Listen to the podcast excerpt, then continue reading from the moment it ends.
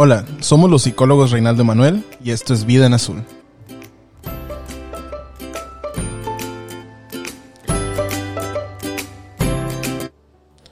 Hola, ¿cómo están? Estamos muy emocionados de traerles este nuevo podcast. Eh, pues vamos a comenzar por presentar, presentándonos y hablando un poco de, acerca de nuestra trayectoria.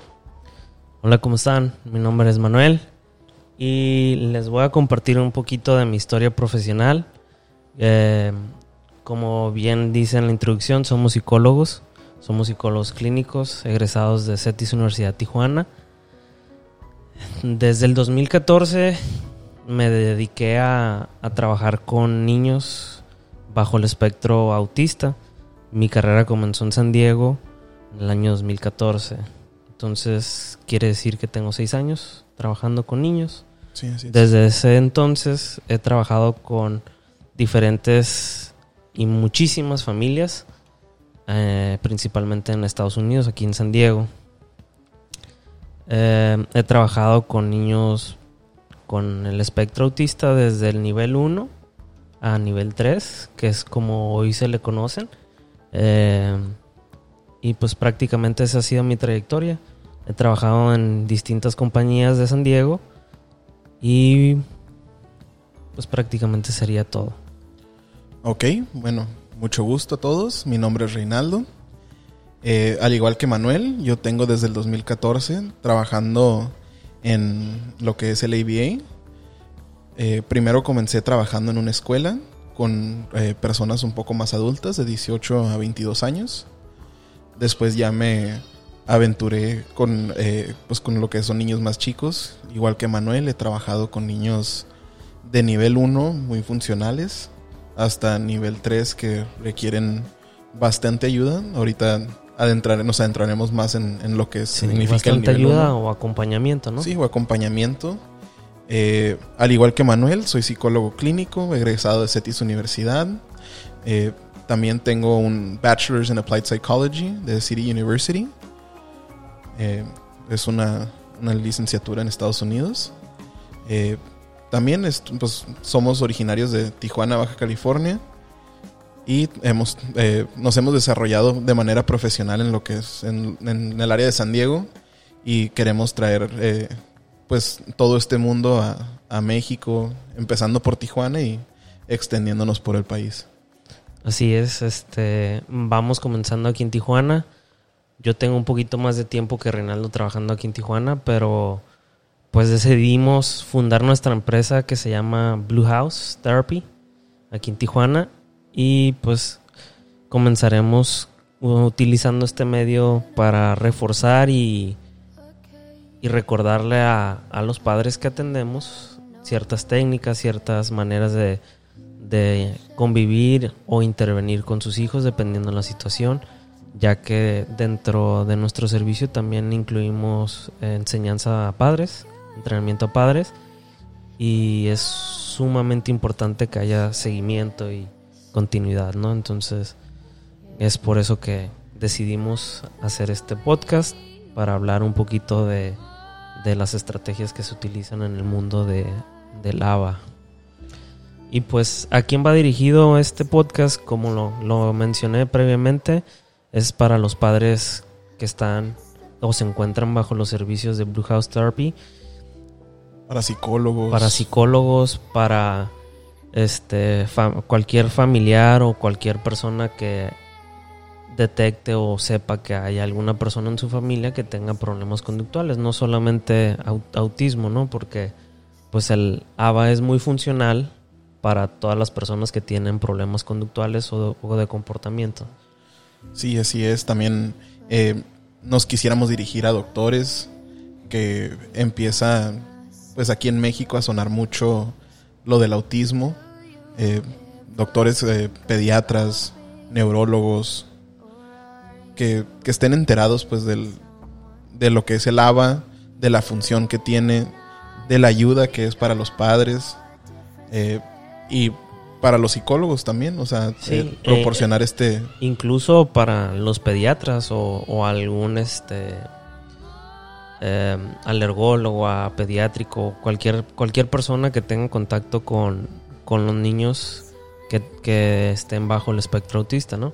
La idea es que todos aprendan eh, acerca de cómo poder mm, relacionarse y convivir con, con una persona que tiene un estilo de vida distinto y una visión de vida pues muy distinta a la neurotípica.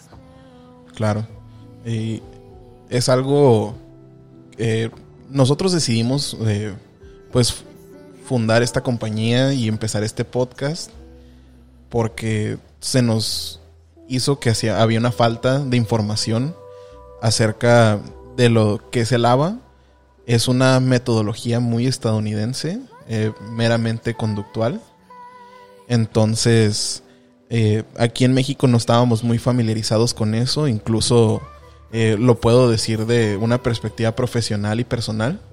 Eh, cuando me introducí en el mundo del ABA o el ABA, eh, desconocía estas técnicas conductuales a pesar de haberlas visto en teoría en la escuela, eh, en la universidad. No, no es lo mismo el, el verlo aplicado en, en tu día a día. Entonces, pues encontramos que hay una necesidad muy grande de poder eh, brindarle la información a todo tipo de profesionales, a maestros también. Se nos hace muy importante que llegue esta información porque pueden reforzar a los niños con técnicas conductuales. Este, o si ocupan ayuda, pues eh, contactar a un psicólogo que, que esté familiarizado con este tipo de cosas también. Sí es, esa es la idea, ¿no? También ayudar a maestros ya que hay escuelas que se dicen ser especializadas en, en, en esta área que es trabajar con niños bajo, bajo el trastorno espectro de autismo. Y yo que ya tengo mucho tiempo trabajando aquí en Tijuana, bueno, un año, me he encontrado con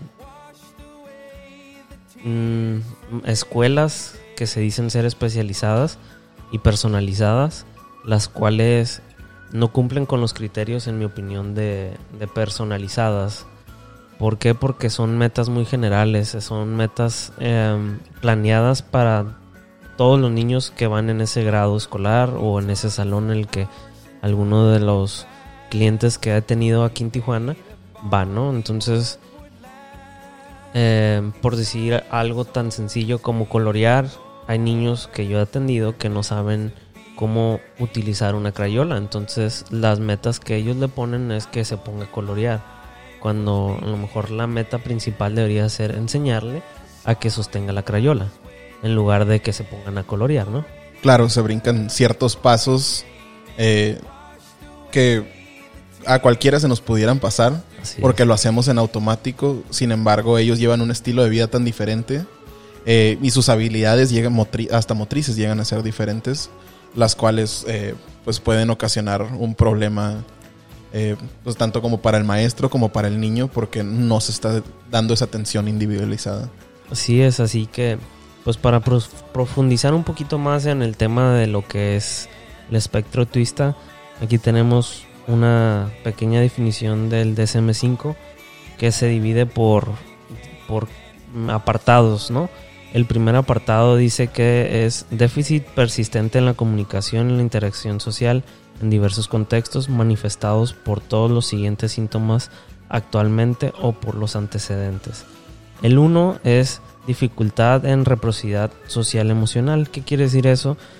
Pues que son niños que regularmente se ven apartados de los demás seres que están en ese mismo cuarto, de las demás personas, y pues están jugando ellos mismos, están sin interactuar con nadie más, sin presentar contacto eh, visual, sin, sin interactuar ya sea de manera conductual o verbal, ¿no? No sé si quieras agregar algo más, Reinaldo, en ese apartado. Eh, no, se me hace se me hace bien lo que lo que comentaste ahorita. Así Eh, es. Y pues también eh, son, son personas que tienen un interés disminuido en interactuar y demostrar emociones o afectos que se puedan compartir con los demás. O todo lo contrario, son personas que son muy extremistas en las emociones y pueden ser muy enojones y muy berrinchudos. Claro, y esto aquí sí me gustaría comentar y se debe a que no leen eh, de la misma manera su comunicación no verbal tiene un déficit que es el segundo apartado, ¿no? Así es. Entonces, eh, como existe este déficit en la comunicación no verbal, no entienden lo que se le llama en inglés los social cues. Eh, pues estas habilidades sociales ellos no las tienen, eh, carecen de ellas y por lo mismo llegan a ser muy extremistas. Así es que lo que se refiere Reinaldo es que no saben leer las señas corporales o el lenguaje corporal conductual, ¿no? Eh, por decir que vemos una persona enojada, no saben distinguir los gestos que tiene en en- eh, obviamente en, en el rostro de esta persona y ellos quieren seguir interactuando de la misma manera porque no logran identificar esos, esos gestos, ¿no? Por poner un ejemplo. Sí, claro, y también, eh, pues, en, en la familia ya se le conoce a esta persona, por eso cuando ellos están en, ahora sí que en un ambiente social desconocido, eh, se puede considerar como la persona extraña, ¿no? Porque no, no tiene estas habilidades sociales eh, para comunicarse con eso. Sí, y retomando un poquito a lo que estábamos comentando desde el inicio, en este apartado también se puede eh, agregar el comentario de que son personas que tienen una limitante muy marcada en la comunicación verbal o no verbal. A eso también se refiere este apartado en la interacción social y que son, son unas de las dificultades ¿no? que presentan. Claro. En el tercer apartado también eh, pues explica cómo tienen dificultades para desarrollar, mantener y comprender la relación. Eh, pues como lo veníamos explicando de los otros dos apartados, mantener una relación es muy difícil. ¿Por qué? Porque no entienden estas señas sociales que les está dando la otra persona, si la persona está enojada y ellos están extremadamente felices o muy insistentes en cierto tema, que en lo que es en lo que llega a suceder, pues eh, la persona pierde interés. Eh, nuestras habilidades sociales están más desarrolladas, sabemos cuando alguien está feliz, cuando está enojado. Entonces podemos mantener esta amistad. Entonces ellos también con el interés limitado que tienen en ciertas áreas, eh, si la otra persona no está interesada, ellos tampoco están interesados en, en con- continuar una relación con esa persona. Así es, entonces un- una de las cosas que ocurren mucho en, en el mundo de los niños es que a lo mejor unos niños están jugando a que están combatiendo algún monstruo o están siendo policías, bomberos, qué sé yo, ¿no? Claro, el juego imaginativo. Ajá, entonces a lo mejor todos los niños tienen un papel ya definido que son policías o son bomberos y estos niños que viven en esta realidad o bajo el espectro autista tienen la ausencia de percibir ese juego, juego porque no, no pueden este, desarrollar la imaginación como los, el resto de los niños neurotípicos. Entonces a eso se refiere también que no pueden mantener una relación eh, continua porque ahí es donde se ve disrumpida, ¿no? Claro, y aparte, eh, como comentaba, ¿no? Del interés limitado, eh, no, como dices, o sea, un niño se puede imaginar que es un bombero, un soldado, un policía, eh, pero si él tiene interés muy específico en carros o en frutas o en algo está muy raro como En trenes, un trenes, ajá, o incluso cinta adhesiva. Se saben todos los modelos de cinta adhesiva, entonces es llega a ser muy difícil conocer otra persona que tenga los intereses que ellos tienen. los mismos intereses, a la misma intensidad también. Ah, exactamente. Entonces, el segundo apartado que habla un poquito más de los movimientos repetitivos, habla de patrones repetitivos y restringidos de conductas en actividades e intereses, que es precisamente un poquito de lo que estábamos comentando anteriormente. Aquí se manifiestan en al menos dos de las siguientes síntomas actualmente o por los antecedentes que hayan presentado, ¿no? El apartado 1 de, este, de esta Sección de esta sección es movimientos, utilización de objetos o hablar estereotipada o repetitivamente. ¿Qué se refiere con esto? Movimientos repetitivos son aleteo de manos, caminar de puntitas, eh, movimientos corporales que Con los ojos también se da así mucho. es, que, que no tengan para la gente no tengan una razón de ser, ¿no? Pero es ellos lo presentan porque ya sea una manera de autorregularse, por decir quieren demostrar que están contentos. Algunos niños brincan en puntitas y aletean sus manitas o aplauden. Claro que son eh, de lo que es más típico en, que se puede llegar a ver, ¿no? Eh, dado que su condición física es muy similar a la de un niño neurotípico eh, ahí es donde se da más a notar cuando un niño tiene un trastorno del espectro autista, que es en el aleteo de manos, en eh, el movimiento de los ojos, el caminar de puntitas, como comenta Manuel.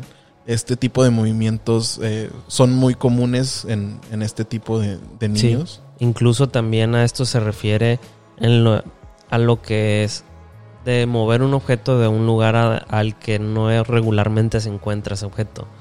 ¿Qué quiere decir esto? Por decir, en el cuarto del niño o en el cuarto de otra persona existe un objeto que regularmente no se mueve. Y ese objeto, este niño lo, identifica y se pone mal en el, en el sentido de comportamiento, puede demostrar algún berrinche o alguna rabieta, porque ese objeto que estaba ahí se movió del lugar. Claro, incluso puede ser eh, durante el juego, ¿no? Eh, yo eh, lo he llegado a ver con mi experiencia clínica. utilizas, no sé, estás jugando con carros y utilizas una rampa y avientas el carro por la rampa y si el carro no baja por la rampa, igual de, igual manera puede suceder esto, ¿no? Que dice Manuel, un berrinche, una rabieta que por la rigidez que tiene en, en el movimiento de objetos, pues se llega a ocasionar, ¿no? Así es, entonces también puede, puede desarrollarse en este mismo apartado, habla de los sonidos estereotipados o el habla estereotipada. ¿A qué se refiere eso? No, no sé si han visto o escuchado a algunos niños que repiten diálogos de ya sea de películas o repiten enunciados de alguna canción o sonidos de una canción o sonidos de una película. A eso se refiere esto de, de, de, de sonidos estereotipados o del habla estereotipada, porque son repetitivos y no tienen realmente una función o no tienen una aplicación en ese preciso momento que lo están desarrollando. Claro, ¿no? El, el ecolalia famosa en, e, con el autismo. Sí. Ecolalia, que en inglés, eh, en Estados Unidos, ah, la ecolalia pues sí se diagnostica igual que aquí en México, pero también la, la, las, la, subdividen en, scripting, que es en el, el repetir esto que les comentamos de las películas, eh, la música, canción, ajá. Claro. En el segundo apartado viene lo que es adherencia excesiva a rutinas, patrones de comportamiento verbal y no verbal, ritualizado o resistencia excesiva a los cambios. Eh, pues precisamente lo que les comentábamos en un apartado, en este apartado anterior, ¿no? Eh, eh, pues la rigidez que tienen en sus rutinas puede llegar a ser de desde qué lado se levantan de la cama hasta cómo caminan y se da mucho en las escuelas, ¿no? Que este cambio de rutinas o crear lo que son horarios para para que ellos se puedan adherir a esa rutina porque no, no les va bien con el cambio. Sí, y en específicamente les va mal en las transiciones porque la rutina cambió, ¿no? Por decir, un niño ya tenía bien establecido cuando iba a la escuela que se levantaba a las 6 de la mañana, 7 de la mañana, dependiendo de qué horas entrara. Y resulta que a las 7.15 ya estaba desayunando. Y a las 7 y media ya se tenía que empezar a cambiar o o hacer su rutina de aseo para, para irse a la escuela, ¿no? Claro. Por decir, en una persona que esté bajo este espectro autista, em, con el hecho de que sean vacaciones, entra en una crisis tremenda, ¿no? Puede desarrollar comportamientos que no tenía anterior a esta rutina, o este cambio de rutina, perdón, como pueden ser conductas autodestructivas. Con conductas autodestructivas que nos referimos que se golpeen o se lastimen a ellos mismos. Em, puede ser desde muy leve hasta ya muy intensos los golpes como para poder llegar a herirse con una cortada o una apertura en la piel, ¿no? O incluso hasta quebrarse un hueso. Claro, y eh, también pues eh, explicar que también viene acerca de la comunicación no verbal. O sea, tienen una rigidez en cómo saludan, cómo se comportan en las situaciones sociales. Eh, a la hora que llegan a la escuela, tienen un ritual al entrar al salón de clases. Desde dejar la mochila hasta voltear a ver dónde está el bote de basura. Así es. Pasando al... Bueno, no. Hablando acerca de los cambios de rutina, también esto se puede referir, como lo comentaba, lo que va incluido en su plato de desayuno, ¿no? O lo que van a beber cada mañana con su desayuno. No exclusivamente desayuno, con cualquier comida del día. Que a lo mejor ellos están acostumbrados que todos los días en la mañana desayunan huevo y no les puedes incluir otra cosa en el huevo porque no se la quieren comer y pueden desarrollar algún berrinche o, o incluso aventar el plato dependiendo de la intensidad del enojo que presente esta persona. Exactamente. Y si hemos estado usando el ejemplo del desayuno, es porque la mayoría de nosotros tenemos una rutina al levantarnos, ¿no? El, el, bañarnos, el cepillarnos los dientes, al igual ellos, pero de una manera muy extrema, no no al nivel que nosotros lo hacemos. Si nosotros, eh, si es fin de semana y nos levantamos eh, a las 12 del día, a las 11, eh, no hay ningún problema, a diferencia de ellos que es todo igual todos los días. Así es.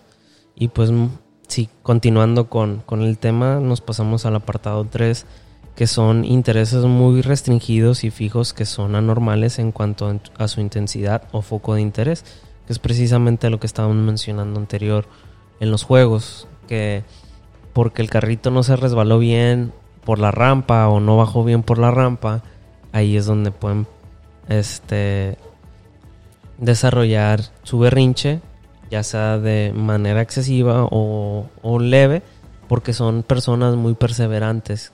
Siempre buscan el mismo resultado, no importa qué, aunque estén haciendo algo distinto, ¿no? Así es. Y a mí me ha pasado mucho en rampas y no tanto con carritos, sino con pelotas, ¿no? A veces eh, pues está mal diseñado el juguete y la pelota se sale antes de tiempo de la rampa y esto puede ocasionar un berrinche, ¿no? O sea, también depende en qué nivel esté el niño, ¿no? Si es un nivel moderado, si es nivel leve, que es el nivel 1, o el nivel más alto, que es el 3. Así es. Y pues nosotros nos hemos estado, estado perdón, dirigiendo más a, a los niños con hiperreacción o hiper eh, hiperreactividad, ¿no? Pero también existen los, la otra parte que son los que no reaccionan ante ningún estímulo. Exactamente. Entonces, ese apartado es el número 4.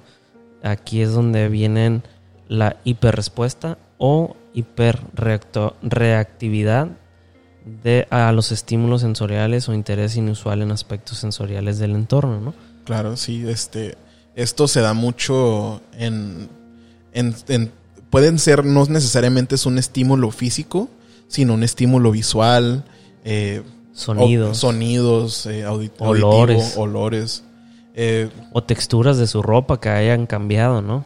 Claro, exactamente. Muchos niños eh, a lo que yo tengo en mi experiencia clínica no les gusta usar pantalón eh, de mezclilla. Prefieren utilizar lo que es el pants o el shorts. Eh, los pantalones cortos. O alguna tela más suavecita. Ajá, o alguna tela más, más suave. Por lo mismo que tienen esta hiperreactividad a, los, a lo sensorial. si la mamá se pone a cocinar algo.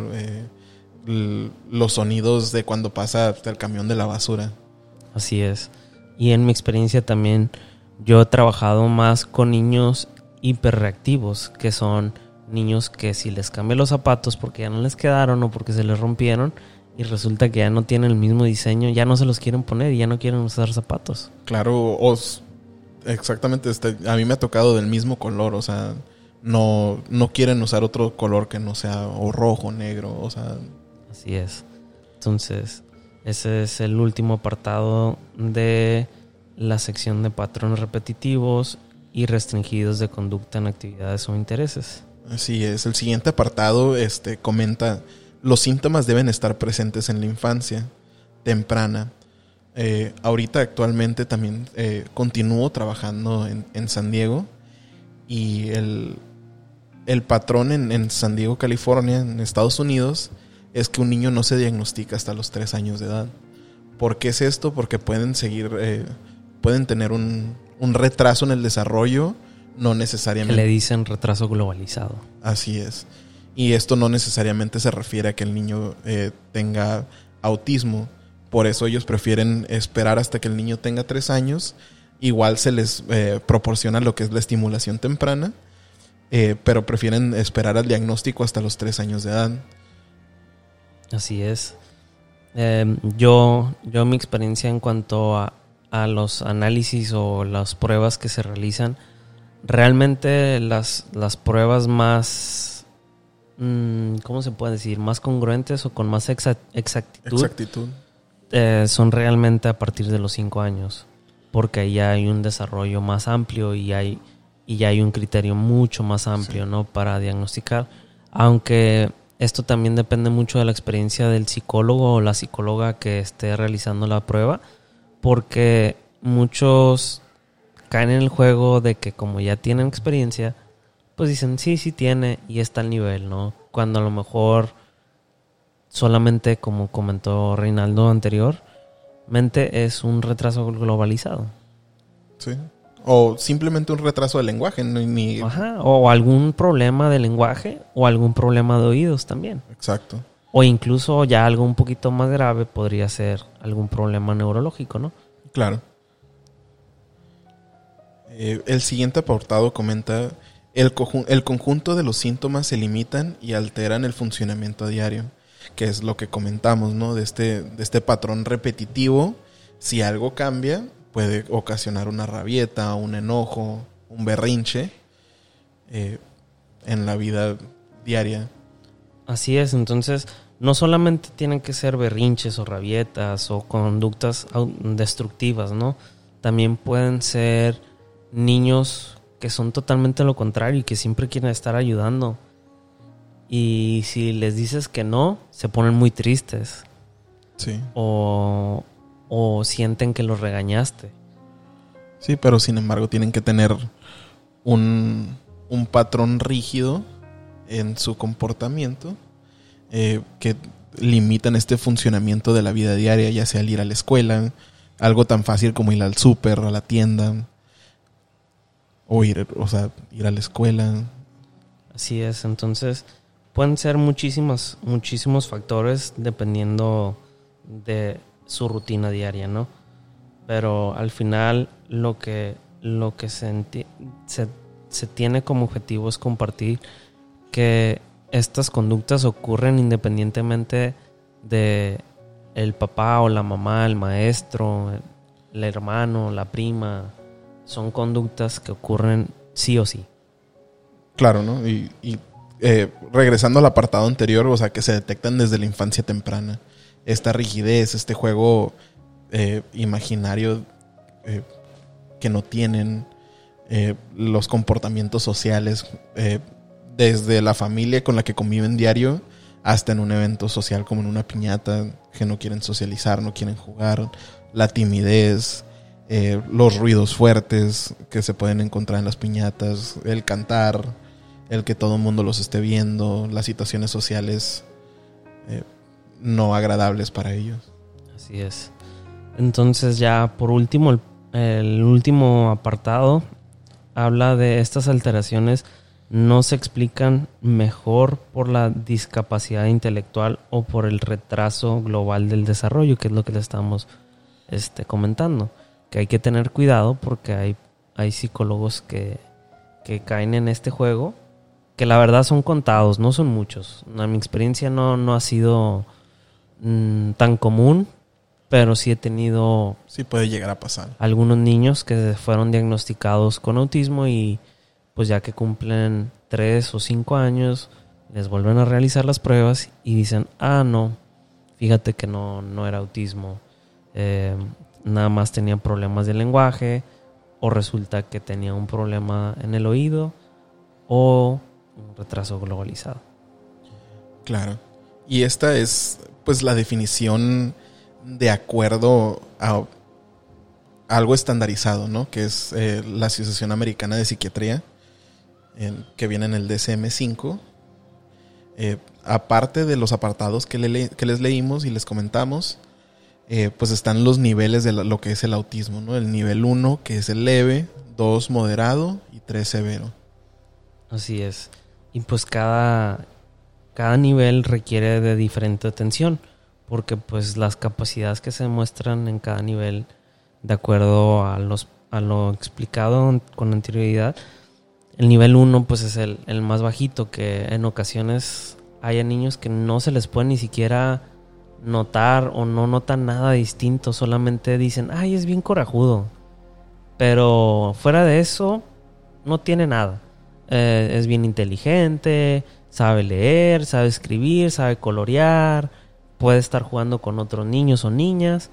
Pero cuando algo cambia poquito, sí se enoja porque siempre quiere que sea lo que él dice o lo que ella dice, ¿no? Claro. Y eh, algo sí muy importante a, definir y me gustaría que quedara claro. En el DSM-4 se, eh, aún se establecía lo que es el Asperger, eh, lo cual el DSM-5 quitó y ahora se considera nivel 1 a estos, a estos niños, muchachos, jóvenes, personas que tienen esta condición de vida. Así es. Y pues en el mismo nivel 1 está la contraparte, que son los niños que son muy retraídos, que dicen, ay, no, pues es muy tímido. No habla con mucha gente porque le da pena. Este, no tiene buen contacto visual porque le da miedo o cosas de este tipo, ¿no? Entonces también estas personas que tienen esas características, que son las que generalmente les pueden notar, son las, las personas que podrían caber dentro de este, de este nivel, ¿no? Porque la mayoría en el nivel 1 sí son verbales, que quiere decir que son verbales, tienen la capacidad de expresarse verbalmente. Claro, ¿no? Y también, pues, el, eh, continuando, pues, la, el, nivel de severidad en el que se encuentra en cada niño también es, basado en, la comunicación social o los déficits en la comunicación social. Eh, los síntomas deben estar presentes en, una temprana edad y, causar, eh, pues, problemas clínicamente significativos, ¿no? En la vida de la persona. Así es.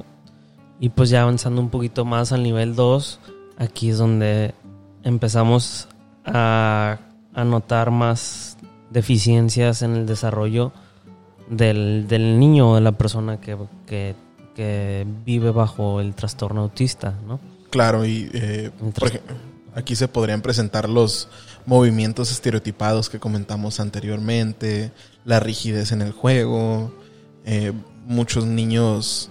Eh, si, estás familiarizado con alguien que tiene autismo, has notado que alinean carritos, eh, la manera en la que juegan con los cubos, los colores, todo, pues varía en una amplia gama de, de diferentes situaciones, pero se ven más estas rigideces dentro de la vida diaria. Así, sí, así como lo comenta Reinaldo.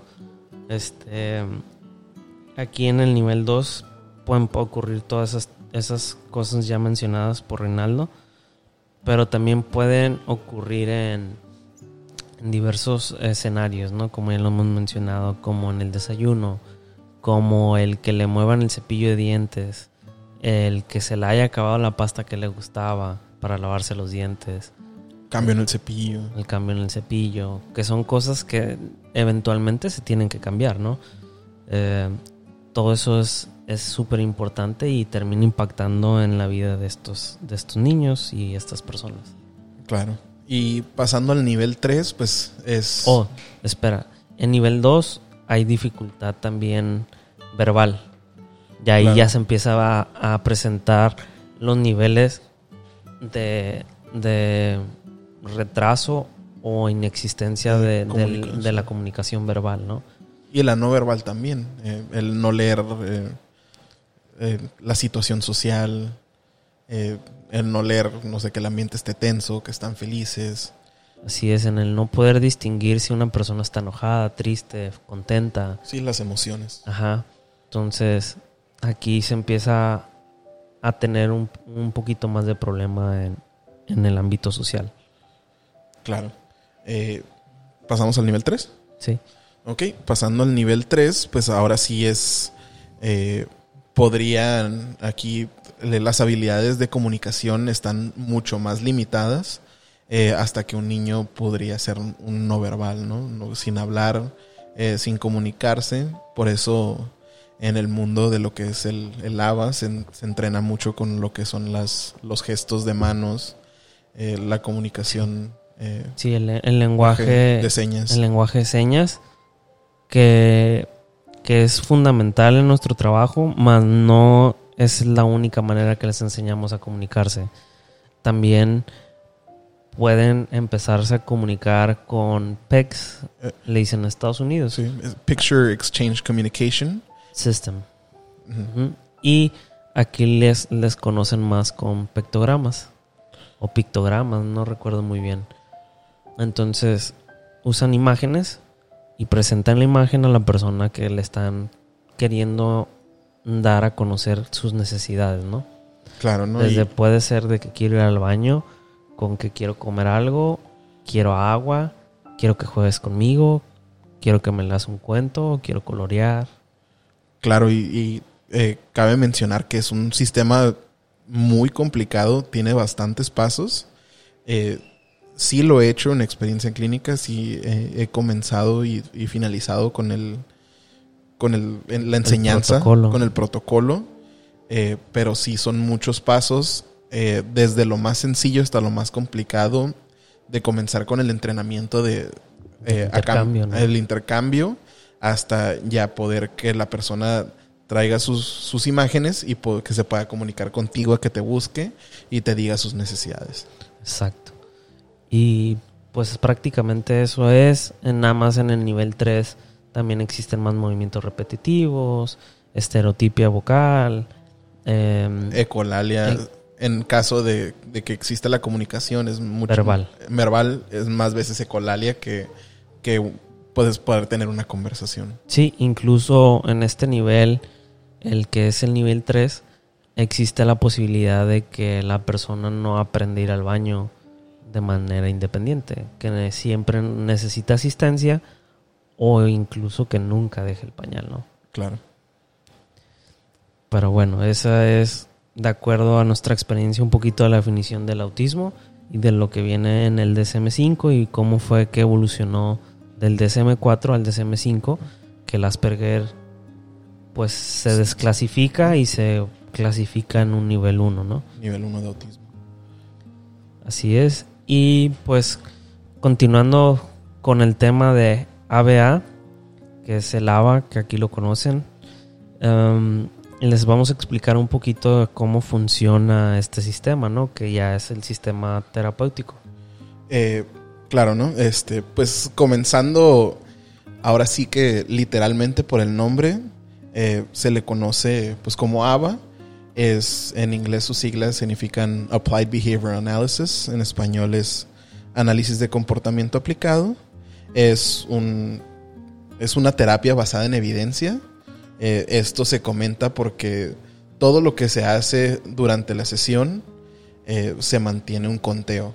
Un conteo eh, que después nos arroja gráficas para poder, este, pues que es la evidencia, ¿no? La evidencia de que está funcionando el servicio, si ocupamos modificar algo, modificar nuestra, nuestro modelo de cómo presentamos nuestro servicio y nos va arrojando la evidencia de si va avanzando o si está estancado y ocupamos hacer algo diferente. Sí, adicional de, que nos arroja estadísticas, nos ayuda a medir el comportamiento, ya sea la enseñanza que estamos implementando o la modificación de conductas o extinción de conductas o reemplazo de conductas. Claro. Entonces, este sistema se enfoca todo en conductual porque es lo que podemos medir, ¿no? Y observar. Entonces, todo lo que es medible y observable puede ser modificado y es ahí donde entra la parte científica. Por eso es el único modelo a nivel internacional que se considera de método científico y que funciona sí o sí. Solamente lo que varía dependiendo del país donde estés es qué tan natural o qué tan robotizado sea el, sistema, o, el, las sesiones, ¿no? porque pues a mi experiencia he estado en las dos, en, en, las, en las dos tipos de sesiones, en la que es muy estandarizado y que todo repetitivo, que no hay reforzamiento verbal entusiasta, porque pues el conductismo sí lo pide, que no demuestres emociones y que no demuestres interés por las emociones de la persona que se está tratando, ¿no? Y ese, y ese, y ese sistema cae dentro de lo que le dicen DTT, que es Discrete Trail Training. Y el modelo que nosotros realmente utilizamos es el NET, que es el Natural, Environment Training, que es entrenamiento en, de manera natural. De manera natural. Así es que se refiere a esto, que es más de jugar, es más de compartir las emociones, reconocer las emociones, para que el niño pueda establecer esa relación social, ¿no? Claro, también eh, cabe mencionar que por eso trabajamos en la casa. Eh, por eso las sesiones de terapia se dan en el hogar, ya que es el lugar natural donde se desarrolla el niño. Eh, principal, el niño y la familia. El niño y la familia. Principalmente por lo mismo en, de lo que estábamos hablando en, la definición del autismo que se detecta en una edad temprana. Entonces, ¿dónde pasa mayor tiempo el niño? En su casa. ¿Quién ocupa ayuda? Ocupan ayuda el niño y los papás. Entonces, se le brinda esta ayuda a la familia dentro del hogar, donde se empieza, eh, eh, pues básicamente sin demandas, eh, presentándote como una... Sin demandas, ¿a qué te refieres sin demandas? sin, sin pedir, sin exigirle al niño, pues, que trabaje contigo para ti en esta situación. Así es, entonces lo que, lo que trata de decir Reinaldo, un poquito tratando yo de aclarar, de aclarar. perdón, es que empezamos a trabajar con el niño, pero realmente estamos jugando para que el niño no lo perciba tan adverso como una demanda de lo que es el conductismo clásico, que por poner un ejemplo, que los ponemos a hacer juegos con cubitos y que tienen que hacer una torrecita, ¿no? Tiene una explicación de por qué tiene que hacer la, la torrecita. En otros episodios vamos a hablar más acerca de ese tema. Pero resulta que el niño no tiene la habilidad para poder poner un cubito arriba del otro, digamos cinco. Él tiene la habilidad para poner dos o tres solamente. Entonces, lo que hacemos es buscar la manera más divertida de que esta persona o este niño logre el objetivo sin que lo, sin que lo sienta como un trabajo. Claro, y, algo que mencionaste ahorita eh, que también se me hace importante es que puede este trabajo de lava funcionar desde el niño más pequeño hasta el adulto más grande. ¿no? Generalmente se, se, trabaja con niños, que es la etapa donde pues, el niño eh, absorbe la mayor información y retiene esa información eh, para crear buenas conductas a futuro, pero se puede trabajar con, adolescentes, con adultos, eh, no solamente niños. Ah, perfecto, sí. Es, es muy cierto eso. Yo, por lo menos hasta mi experiencia, yo he trabajado con adultos hasta 21 años. Esa ha sido mi experiencia lo más en cuanto a edad se refiere, ¿no? Sí, yo en, en, mi experiencia fueron hasta los 22 años. Eh, y pues sí, es, es, es, mucho más complicado, sin embargo no es imposible. O sea, se, se, encuentra la manera de cómo trabajar con esa persona, los intereses que tiene y en base a eso eh, comienzas tu terapia. Sí, y eh, avanzando un poquito vamos a hablar de las áreas que se trabajan en, este sistema que utilizamos nosotros. Eh, una de las más importantes pues es la social, ¿no? Social y autoayuda. ¿Qué se refiere social y autoayuda? Pues son las, las áreas en las que el niño pues va a tratar de desarrollar un nivel social un poquito más avanzado que significa por lo menos jugar. Tal vez no hablar porque hay niños que son no verbales, pero sí que desarrolle un poquito más esa habilidad de poder jugar con otros niños. No importa que no sea por mucho tiempo o un tiempo prolongado, pero que lo haga por algunos minutos como inicio, ¿no? O, o segundos, no, no sé que quieras comentar acerca de eso. Claro, sí, este, pues, eh, claro, eh, está establecido, eh, pues dentro de la definición mencionamos muchas veces esta, este contexto social en el que el niño no se desenvuelve de manera correcta, que es algo muy importante, pues, en la vida del niño para que pueda llegar a tener una vida lo más normal, normal entre comillas, sabemos que es algo muy subjetivo, pero que sea normal para él y no sea visto como el niño diferente. Sí, y eso es en el ámbito de social, ¿no? En la autoayuda nos referimos a desarrollar o modificar sus rutinas que ya tienen establecidas porque en algún momento van a cambiar esas rutinas. una manera muy simple de verlo es que el niño se va a convertir en adolescente y ese adolescente se va a convertir en adulto eventualmente. Claro. Entonces ahí es donde trabajamos con ellos, la, dependiendo del, desde donde lo veas, como flexibilidad o la rigidez que ellos tengan, ¿no? Otro apartado que trabajamos con ellos es el de psicomotricidad, ya que algunos niños sí presentan dificultades de, de movimientos ya sean gruesos o finos y carecen de coordinación. Entonces, en este apartado podemos trabajar con los niños en imitación, en cómo patear un balón, en cómo cachar una pelota, cómo arrojar esa pelota y cómo jugar con la otra persona, ¿no? En base a ese juego. Claro, y está pues eh, eso que es la psicomotricidad eh, gruesa y la psicomotricidad fina también que, se trabaja.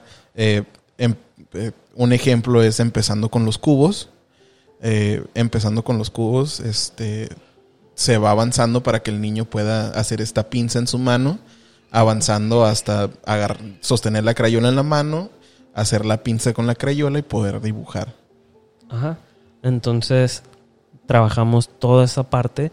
También la coordinación, me refiero con que hay niños que no son capaces de poder patear un balón porque pierden el equilibrio y se caen. Entonces, también les ayudamos a que encuentren su equilibrio y coordinen sus piernas y sus brazos para poder lograr la patada, ¿no? También otra de las cositas que se pueden trabajar dentro de la psicomotricidad es que brinquen, que despeguen los dos pies del piso. No es algo tan común, pero sí, sí llega a suceder. Sí llega a suceder que los niños no saben hacer un brinco. Ya sea de abajo hacia arriba o de arriba hacia abajo. De arriba hacia abajo me refiero por decir, en un escalón o unas escaleras. Claro. Este, pues pasando al, siguiente apartado. Apartado, la, pues, la comunicación. La comunicación, que la comunicación se divide en dos, receptiva y expresiva. Claro. Eh, la, comunión, la comunicación receptiva, ¿qué es? Pues el entender las imágenes que, se le están presentando al niño o... O objetos, ¿no? O objetos, ajá, claro. Eh, se, se le se entrena dentro de lo de, lo de ABA a que primero identifique objetos de manera receptiva para que posteriormente trabajar la comunicación expresiva y pueda decir el nombre de los objetos, imágenes o situaciones. Así es, también otra, otra de las cosas que se trabajan en el lenguaje receptivo es el seguimiento de instrucciones, ya que la mayoría de las personas que lleguen a escuchar este audio se van a, van a a coincidir o van a decir, sí es cierto, mi hijo no me hace caso, no sigue las instrucciones. Eh, cuando le hablo no me vuelve a ver. Cuando le digo que recoja algo no lo recoge. Cuando le digo que venga no viene.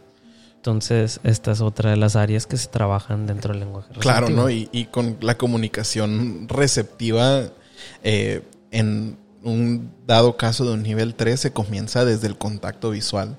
Eh, comenzamos, eh, la comunicación comienza con la mirada, eh, el lenguaje no verbal, hasta posteriormente trabajar a lo, que venimos diciendo, ¿no? Del lenguaje expresivo y, y poder comunicar, que el niño se pueda comunicar.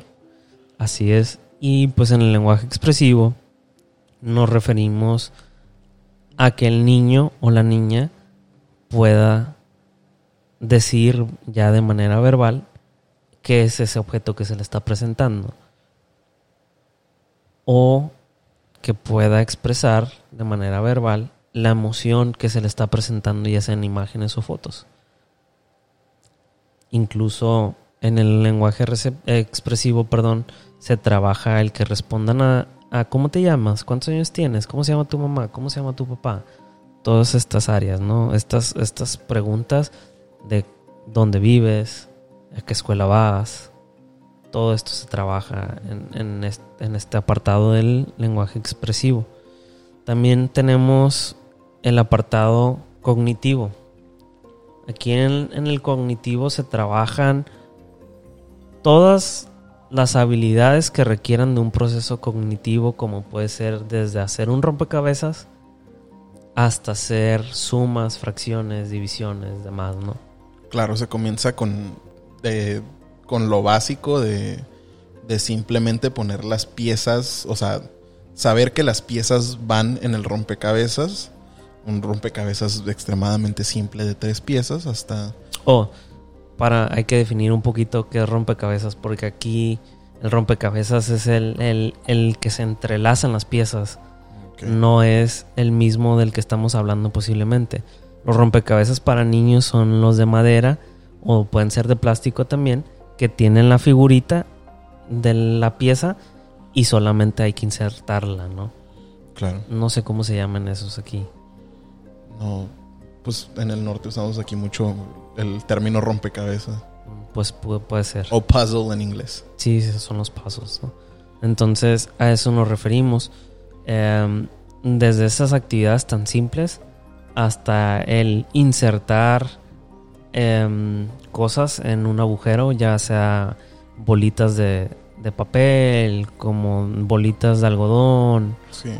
Y se pueden usar objetos que están todo el día en la casa, ¿no? Un- una agujeta de un tenis, de, de un zapato y, eh, no sé, el, el macarrón para usarla, para en la que haces la pasta, ¿no? Eh, trabajas habilidades eh, psicomotriz, de psicomotricidad fina, coordinación, contacto visual, lenguaje receptivo en el seguir la instrucción. Eh, y dentro de todo estás jugando. Así es. Otro de los apartados que trabajamos es el área preacadémica. Aquí nos referimos a ya el uso de utensilios que son literalmente académicos. Que son los cuadernos, los libros, lectura pues, Sí. tijeras, los lápices, colores, plumas Sí. a todo eso, ¿no? Entonces, aquí en este apartado trabajamos desde el cortar un papel en secciones de 3 centímetros o menores hasta que sigan una línea, que es el terminar de recortar la hoja completa. Claro. Y eh, me gustaría mencionar que todo, eh, antes de iniciar con las sesiones de, de ABA, se hace una evaluación eh, para ver en qué nivel está el niño por medio de observación clínica, eh, por medio de una entrevista con los padres y por medio de, de un juego breve con el, con el niño, observación eh, en su ámbito eh, natural previo a iniciar las sesiones de ABA. Sí, obviamente todos los niños con los que hemos trabajado han estado en diferentes niveles de autismo y han tenido y han presentado diferentes habilidades. Lo que quiere decir que cada niño ha tenido un programa totalmente per- personalizado Individual- individualizado. e individualizado así.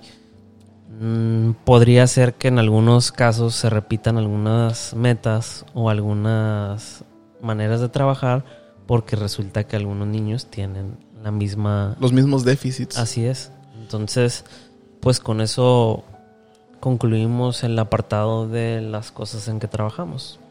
Claro. Este. Pues con esto nos, nos gustaría dar por concluido nuestro primer episodio eh, en este canal, La Vida en Azul. Como les comentamos, eh, nosotros somos Reinaldo y Manuel. Eh, nuestra compañía aquí en Tijuana se llama Blue House Blue House Therapy. Therapy. Y pues en la descripción del podcast les vamos a dejar información sobre nuestro correo, nuestras redes sociales y nuestro número de contacto. Por si gustan más información, ya que eh, vamos a continuar con estos podcasts, vamos a seguir dando más información en un futuro, ¿no? Pero sin más que agregar, sería prácticamente todo.